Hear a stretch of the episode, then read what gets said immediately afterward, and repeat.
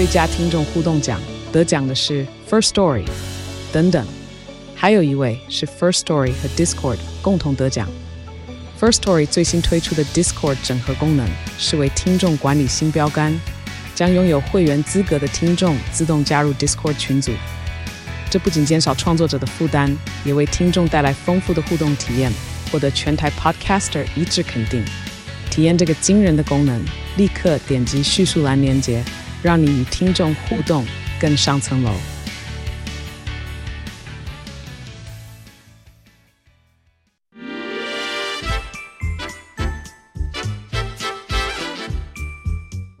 有健康的身体，才有健康的生活。名医 Uncle 专业医师线上听诊，让你与健康零距离。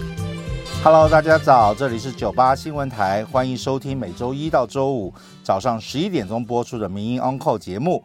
我是台安医院心脏血管外科袁明奇袁医师。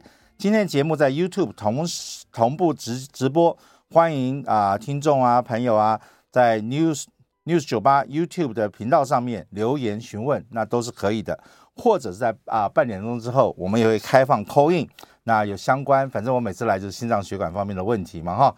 来这边就打电话进来，我们来讨论一下心血管方面的问题。我们的 call in 专线是零二八三六九三三九八。那么努力工作个五天之后呢，有个很长的假日，也许心情会蛮好的哈。所以大家可以知道，身体基本上就是要有起伏，要有要有波动。如果每天都是一成不变的生活的话，你真的会觉得很闷。昨天晚上呢，我个人呢就跑到那个小巨蛋。啊，去看那什么，呃呃，大专杯的啊、篮球，篮球好像锦标赛，今年是冠军赛嘛，哈，那很恭喜政治大学又再次获得三连霸，哈，那大家可以想想看，我社会人士怎么会跑到去看大学的篮球？所以本来就不太一样，但是呢，你从晚上在那边排队，然后等着进场，现在我们这把年纪，这个膀胱有时候又不太听话，哈，所以你在那边等待的过程中，真的还蛮吃力的。那因为现在也不错，人家给我们蛮好的票是在第一层，所以咔嗒一直走到下面去，都怕每个阶梯会跌倒，然后结束时候再爬上来，那是蛮辛苦的一条路。所以我还是鼓励大家要去锻锻炼。那在家里头看电视跟到现场看有什么不一样？我跟你讲，真的差别很大，因为现场的气氛。连我这个胖胖的人都想跳起来啊！加油加油哈！或者是或者是谩骂那个裁判等等啊。那在家里头面对电视机的话，你可能不会想做到这样的事情。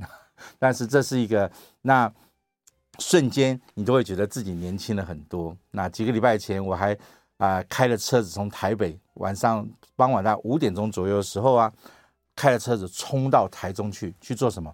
去看我们的棒球啊，那经典啊经典赛。那么是跟啊、台湾跟意大利那一场，哇，非常精彩。你就知道我我我开着车子冲到台中，想办法找停车位进去，然后欢呼，跟旁边不认识的人击掌。哎，那个对心脏 血管是一个负荷，那确实有时候会血压高起来。但是呢，整个过程你又觉得很舒服，所以大家就会一定会问我说。原因是这样做到底好不好？你这样刺激你的心脏，你开车开这么快，现场这样又叫又跳的，那你会不会影响到你的身体的健康？我们有高血压，我到底可不可以？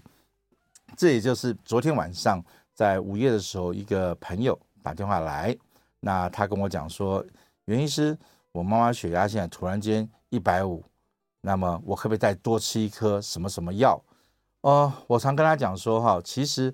我们现在的降血压的用药是比较长效型的，所以现在就算你当下，我我此刻十一点多，我觉得血压很高了，我吞一颗长效的药的话，哇，那糟糕，它还是要等待，因为它进到肚子里面，慢慢的去溶解，慢慢的去起作用，起码真正发挥作用的时候，那一颗长效的用药可能要等到四五个小时之后，但是呢。这位阿姨却很紧张，每十五分钟量一次，每十五分钟量一次，就发现那个血压越量越高，越量越量越高，因为她非常非常的紧张，非常紧张的话，一焦虑，那越又怎么样，血压就更高起来了。所以这时候我一直跟她讲说，不要紧张，放轻松，去喝杯热开水。大家不懂这个是什么样的道理，所以我们今天就讲说，好，干脆用这个时间来跟大家讨论一下子，到底是我要治疗血压的数据，还是我要治疗啊、呃，还是要治疗这个高血压？那高血压到底是什么？上上次我来的时候，我只知道这个呃，国际卫生组织好跟我们台湾的心脏心脏医学会一直在下修那个标准，好，好像最后一次修到一百，反正我从我我当医师的时候是一百四九十了，那现在在一直往下修下修，好像最后是到一百三十五八十左右。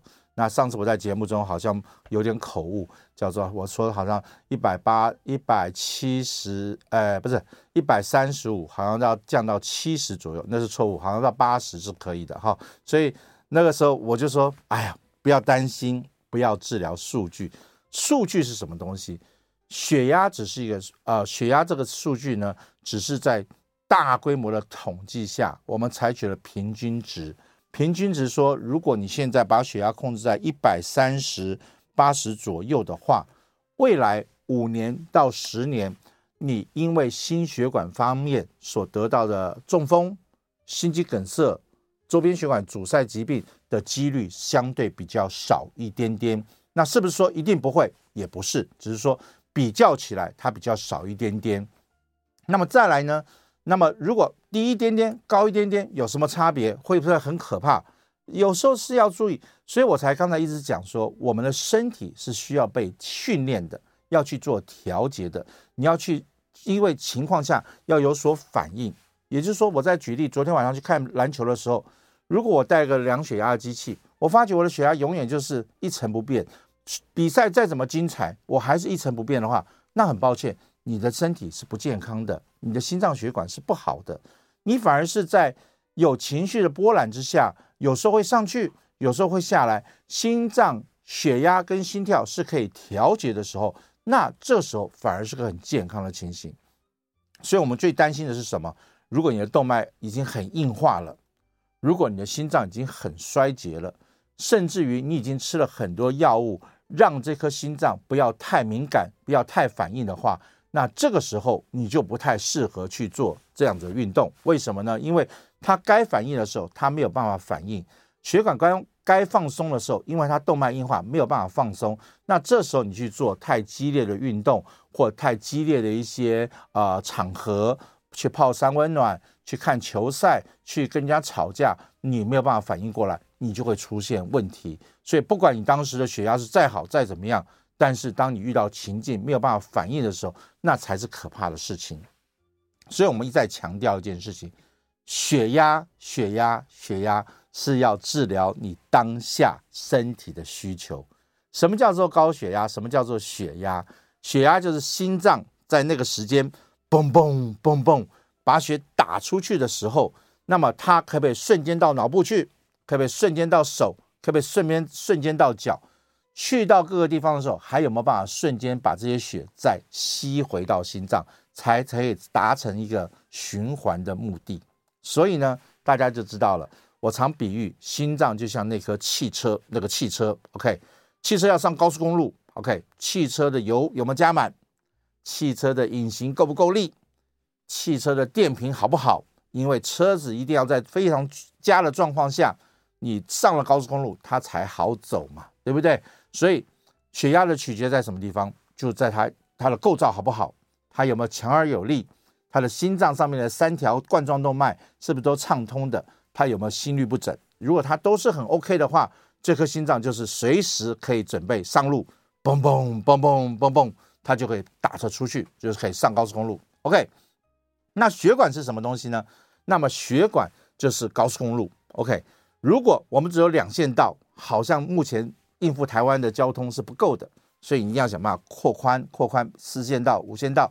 那么这样的话走下去，那这车子就阻力就会少一点点，对不对？我车子上去，不管多少车子上去，马路是宽的，我走起来很顺。但如果马路很窄的话，或者是阻力很大，有车祸、交通事故了，或者有一道线被封锁了，要要维修的时候，那这时候就会造成塞车的现象，血就这个这个车子就无法走。那血流也是一样，所以你的血管如果有严重的动脉硬化，你的血管如果已经有狭窄，没有办法弹弹那弹弹力不好的话，那这时候血要通过去的时候，就会通过一个窄门，那前跟后就会很大的压力存在，很大的压力存在的话，血压就会高起来。所以血压是什么？血压就是心脏打出去的力道，跟你的周边血管有没有办法做调节性的放松，这两个相关的关系，弄出一个数据出来，所以我们认为一百三好八十是最理想的。为什么呢？因为血管，大家想想看，量血压的时候是怎么量法？你再加压，滋，把血管完完全全的压扁，压扁了之后呢？压扁了之后，等于说血管有阻力了。有阻力的时候，你在慢慢放开的过程中，第一道冲出那个那个闸门的地方，我们叫做收缩压。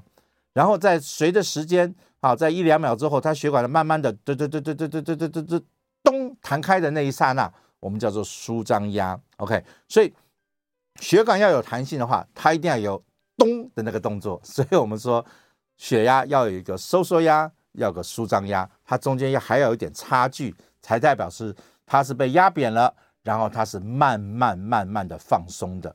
如果说这两个数字太接近的时候，哇，糟糕，那代表什么意思？代表血管可能有动脉硬化，所以压不扁，然后一放开就弹开来，因为这个血管完全没有弹性，它已经没有办法去掌控了。那那个叫做不好的一个血压，所以我们认为说中间要有一点小小的差异。但是年长的朋友又很辛苦了，为什么呢？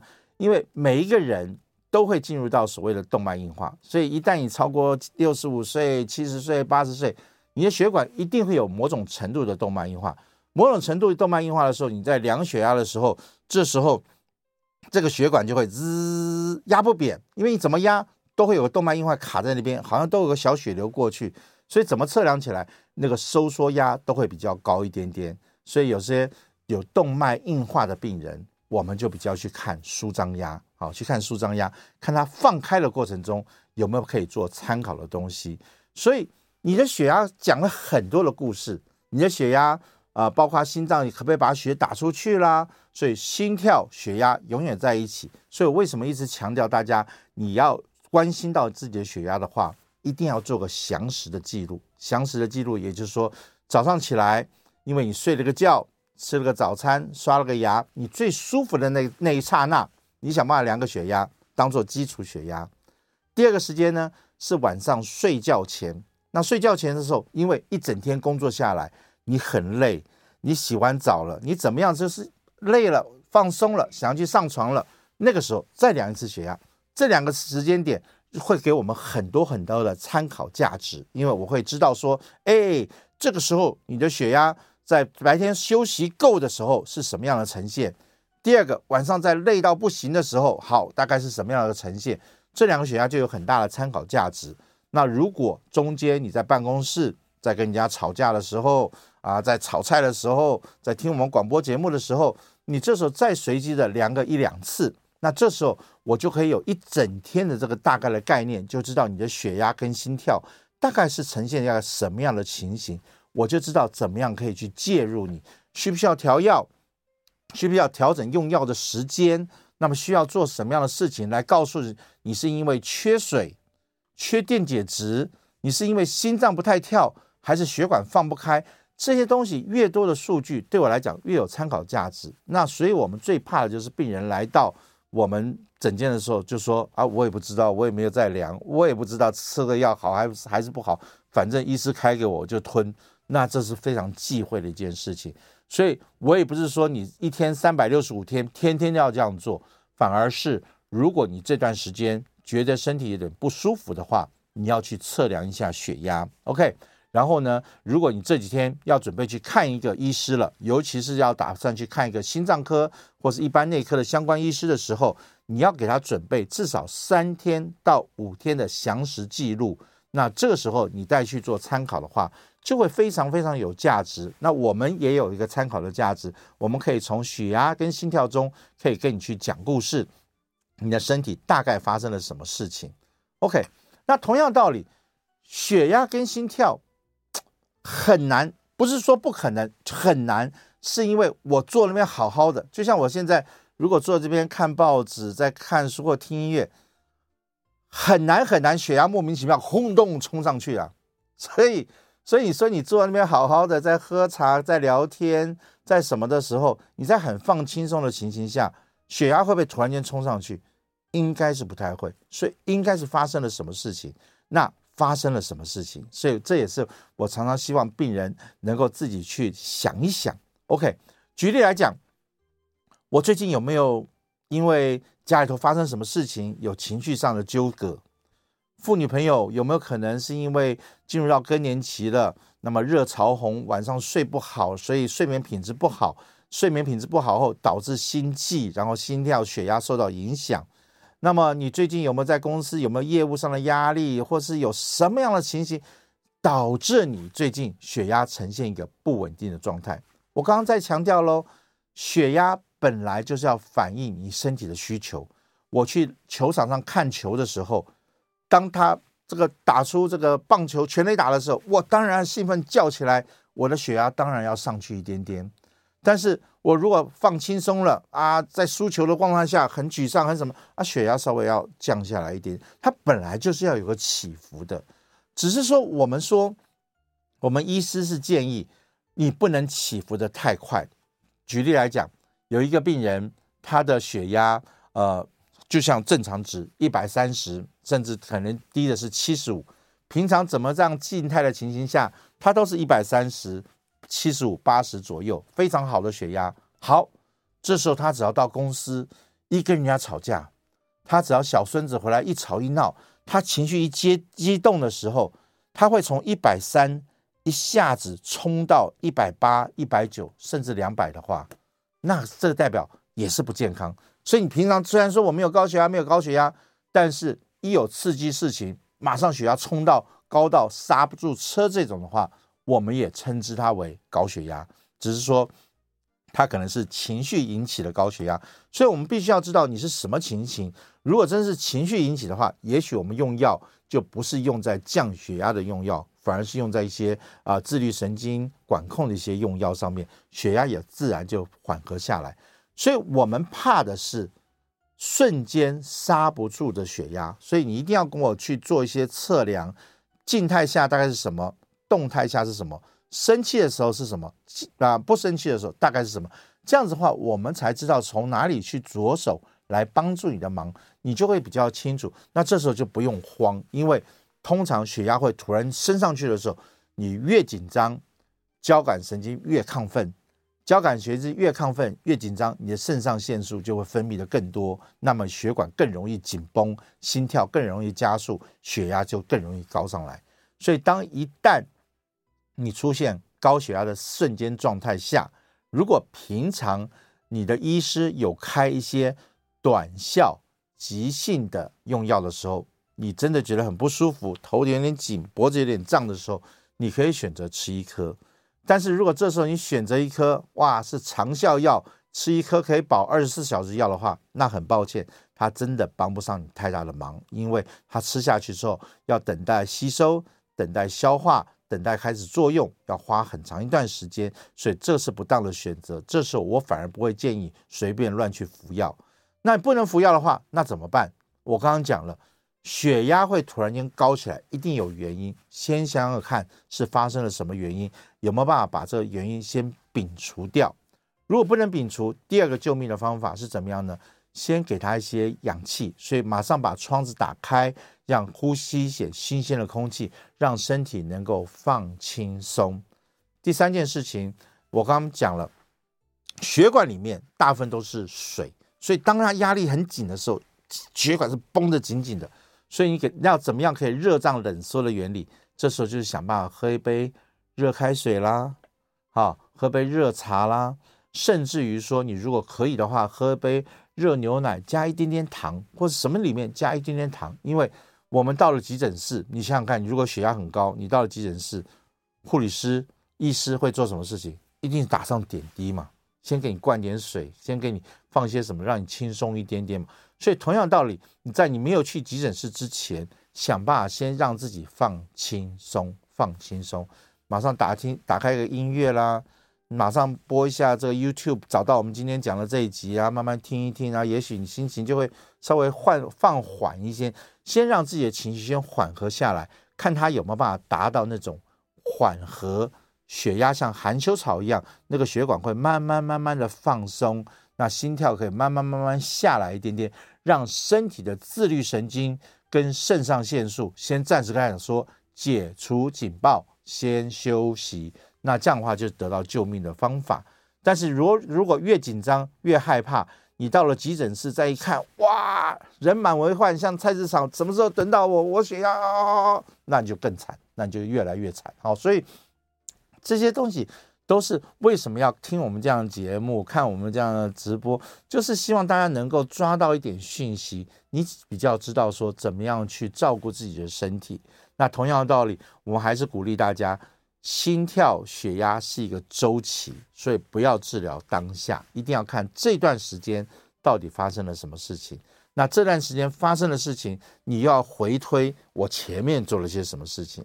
我没有吃的太油腻。导致三高的问题，我们缺乏运动导致血液根本不走的问题，还是我有什么样的情形，我要做些什么事情才导致今天此时此刻我一量血压有个很可怕的一个记录出来，所以这个东西才是一个关键在这个地方。所以我希望各位朋友们好认真的听进去，不要恐慌。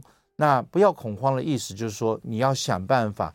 一直想说好，我如果没有办法立刻就医的时候，我要怎么样自救啊？自救是一个在面对血压的时候很重要的事情。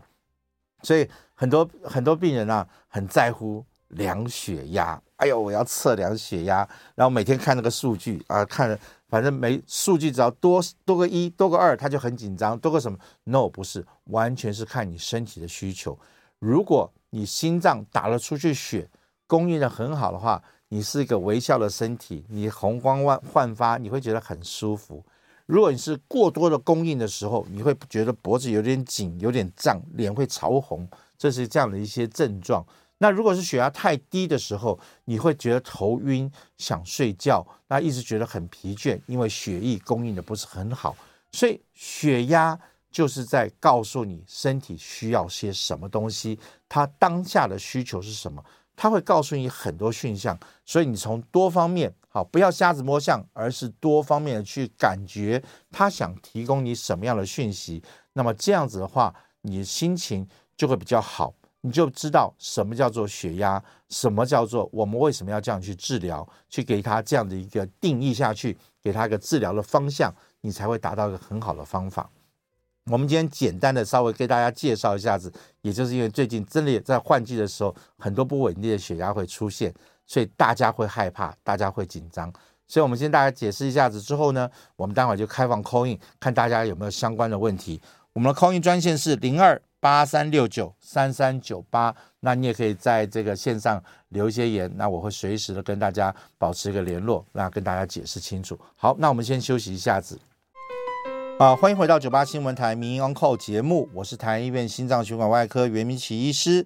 那接下来我们就可以开始接听大家的 call in，我们的 call in 专线是零二八三六九三三九八。好，今天为什么要跟大家讨论，再次讨论啊？好像很普通这个血压的问题，因为现在是从冬天要进入到春天了。好，对哦，我昨天在星期六那天晚上这个。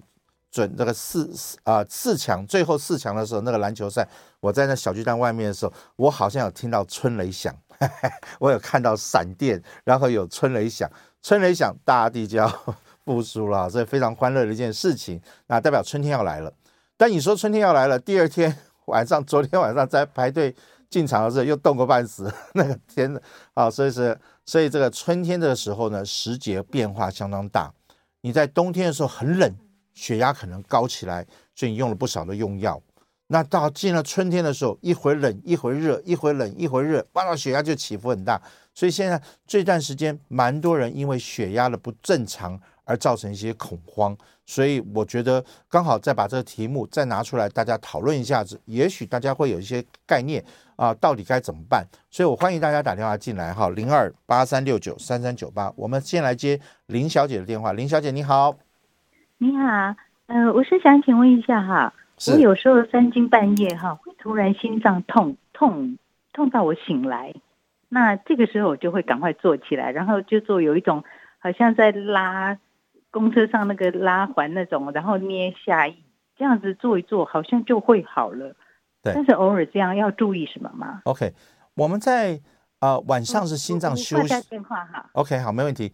我们在心脏呢也是一个器官了哈，它也是个机器，基本上它需要休息，它只是它跟一般的机器休息不太一样，它是要放慢休息。所以也就是说，我们在白天。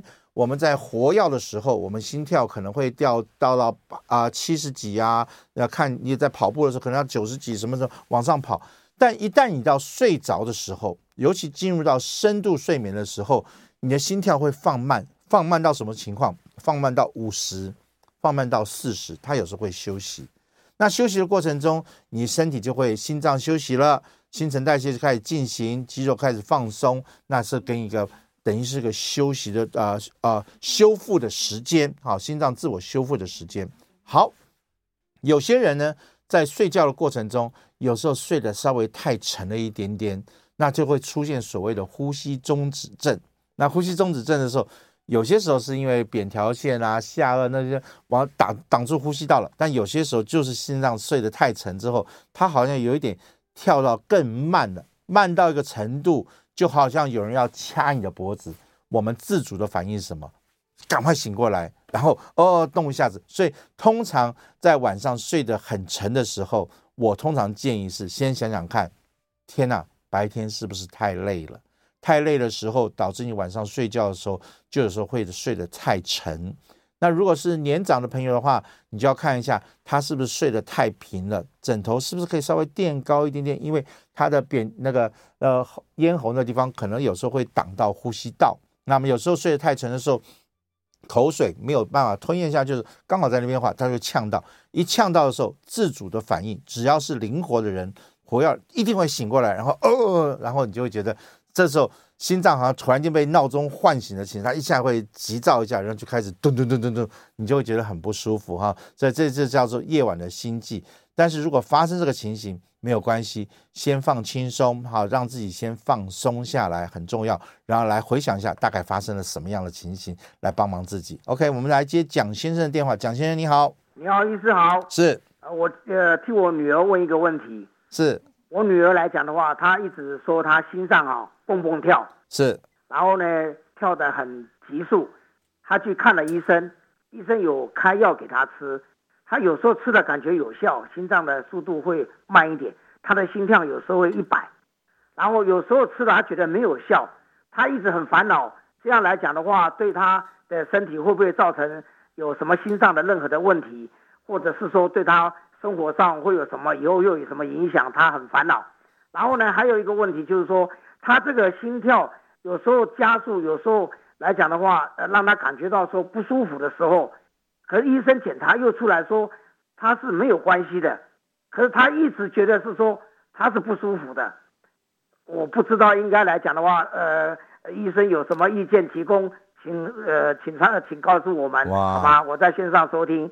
蒋爸爸，你真的是好好爸爸呀！这个 女儿自己就应该来问问题了，怎么还要你来问？真是太了不起了！这个父爱哈，永远是伟大的哦。就像我下个月要去去美国看我那女儿也是一样啊，看看女儿跟儿子，哎，就是这样子，为了孩子没办法。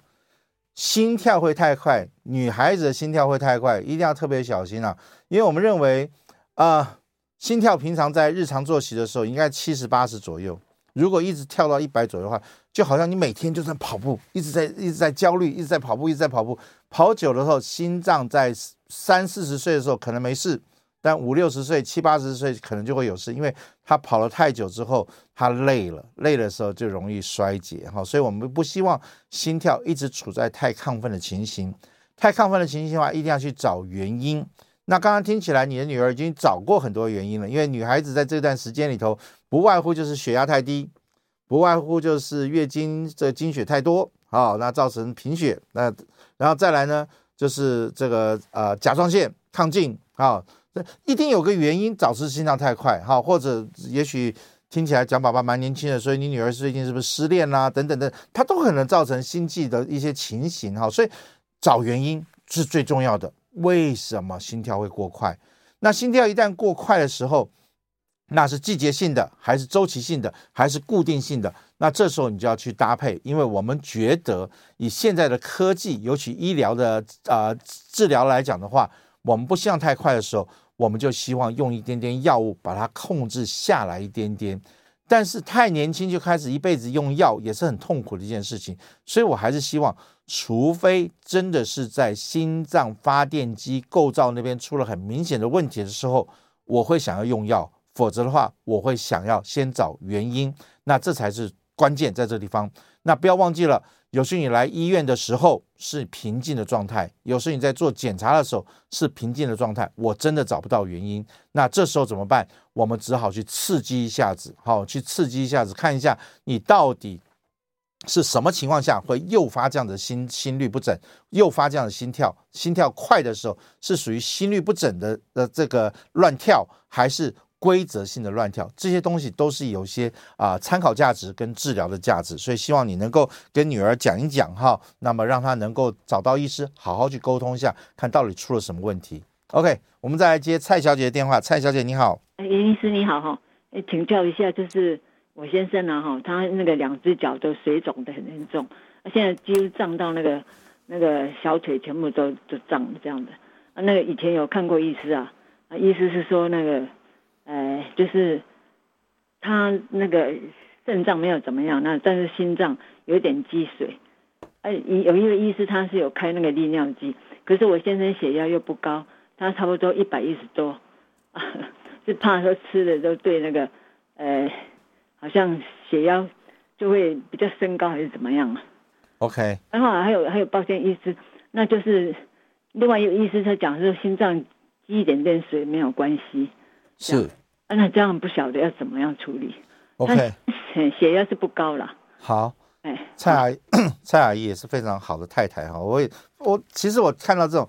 为了孩子啦，为了老公，我都非常感动啊！因为我觉得你们可以自己打电话进来问，自己来了解，不是比较直接一点嘛？哈，但是有爱心哈，夫妻两个人这样子，一定是非常欢乐的一件事情。啊、呃，人的脚的水肿，如果在年长者脚水肿的话，通常我们第一个要考虑就是心脏衰竭。我们刚刚讲了，心脏要把血打到身体的全身。同个时间，这个血要把它吸回来，要把它抽回来，它是个循环的。我常把我们身体循环比喻成台湾的高速公路，一个要南下，一个要北上，它一定要一直转，一直转，一直转的话，它才会比较好。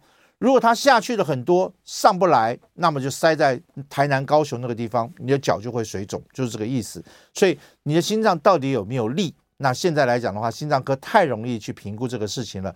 我可以用个听诊器。我可以用个心脏超音波，我可以做一个什么样的测试，我就可以知道你心脏功能到底好还是不好。那么心脏到底有没有衰竭的情形？我抽个血，我就可以知道你肾脏功能好不好，有没有办法有效的把多余的水分给它排排离出去，这就很很简单了。所以如果这几这个简单的检查都检查过，都说没事没事还好还好的话，那你就必须要考虑第二件事情是什么？用药的关系。哈，因为很多降血压的用药。它是叫做血管扩张剂，好，所以有些像钙离子阻断剂啦，或血管扩张剂，它就是把血管放松了。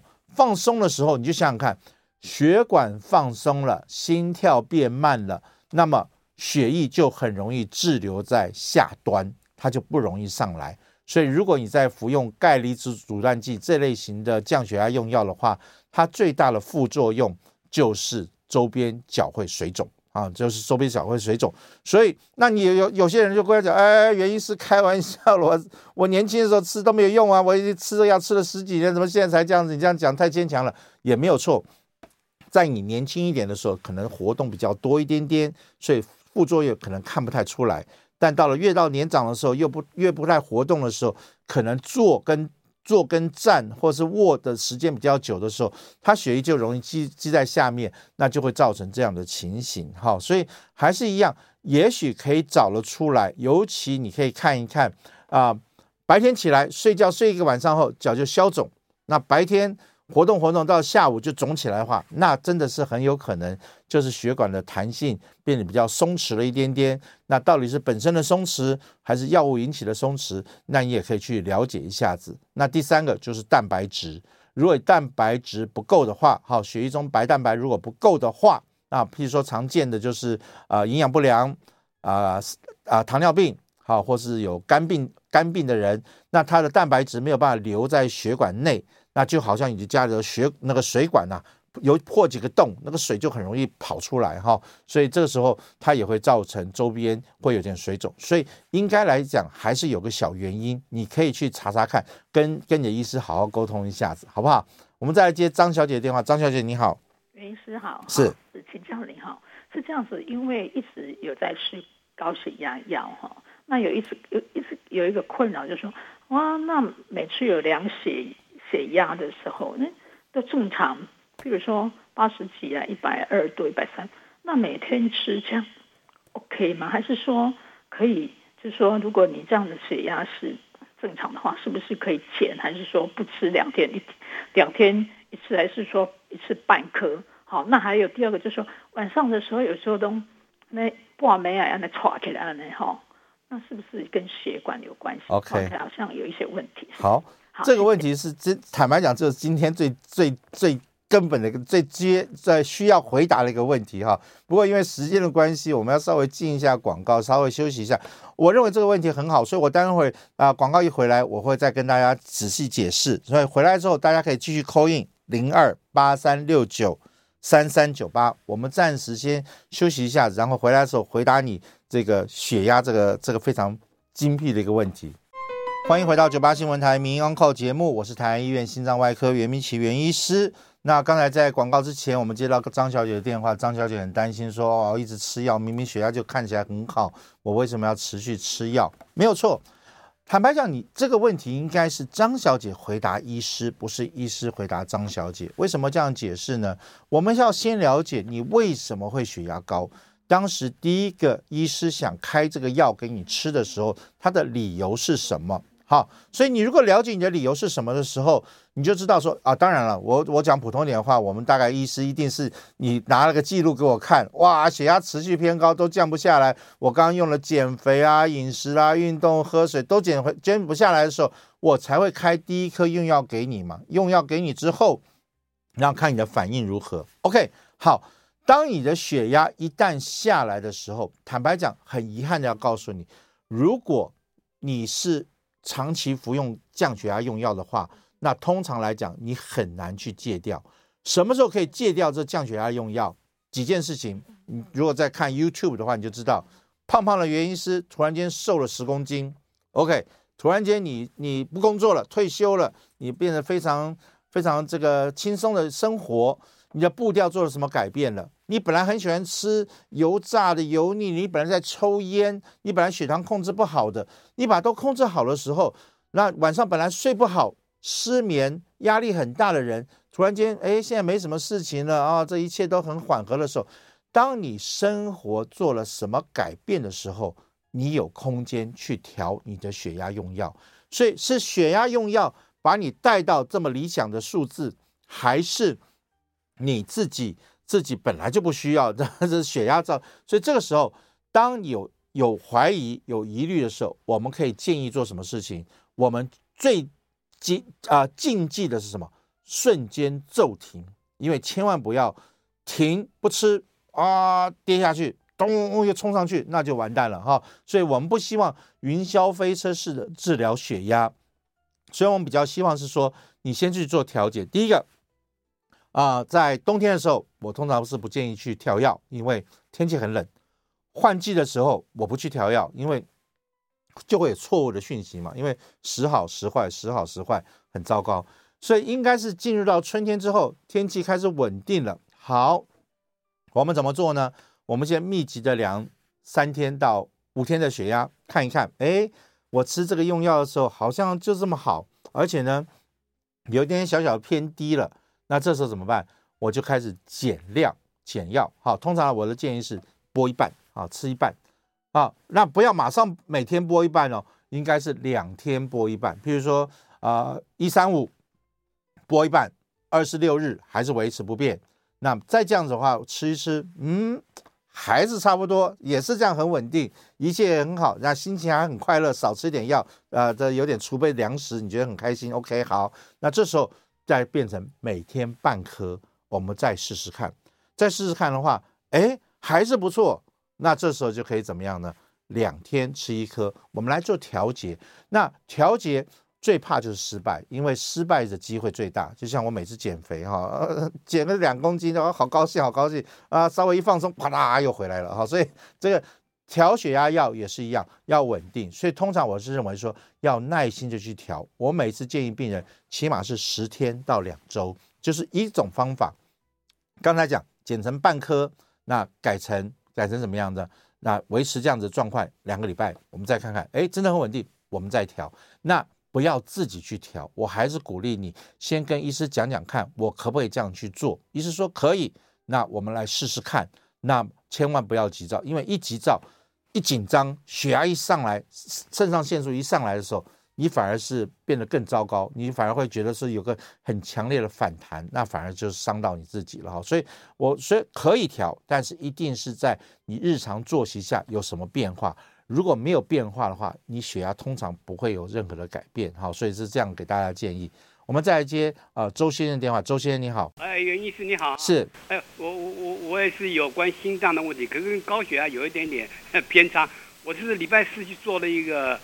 呃，超音波，心脏超音波啊，那他结果他是说，哎，你这个二尖瓣好像呃有点脱垂，百分之十的人会有这个样子。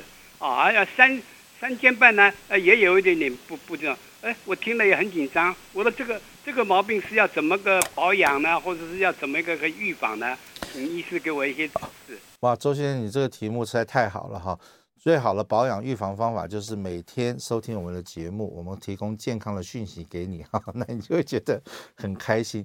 没有错，那个你都不知道哪个医师跟你讲了。事实上哈，啊不止百分之十哦，很多人都有二尖瓣脱垂。二尖瓣哈就是一个我们心脏里头的一个瓣膜哈，它在左心房、左心室之间这个瓣膜，这个瓣膜就好像是我们的嘴唇，你去看每个人嘴唇。它一定可能有些人稍微憨厚一点点啊，一定有一些人可能是一定，反正不是每个人都是樱桃小嘴了，然后一定有不同的形状，所以不同的形状的时候，它就叫做有点小脱垂。所以有点小脱垂的话，一点都不需要太担心。你唯一要担心的是，它脱垂有没有影响到心脏的运作？所谓心脏运作，就是说它脱垂到一个严重的程度的时候，它可能血液会在心脏里头产生逆流。逆流就是说，心房心室之间血一直在那边打转，血没有办法向前推进的话，那叫做心脏造成一个逆流的情形，那会造成你身体上供需上会有点失调，那这时候你身体会有点不舒服。所以只有在瓣膜产生不舒服的情况下，我们才需要很担心。那如果啊，那我的嘴唇就长得稍微丑一点点，那我怎么办？我最好的方法就是保持一个愉快的心情。那经常的运动，那让增加一点肌肉、心脏肌肉的耐力。心脏肌肉耐力怎么训练？就是慢跑、快走、脚踏车、游泳池，反正一些有氧的运动，让心脏能够蹦蹦蹦蹦蹦蹦的跳起来。因为心脏瓣膜的开与关，关键在心脏的肌肉上面。肌肉把它往外一拉，舒张的时候一拉，瓣膜就打开；心脏一紧一收缩。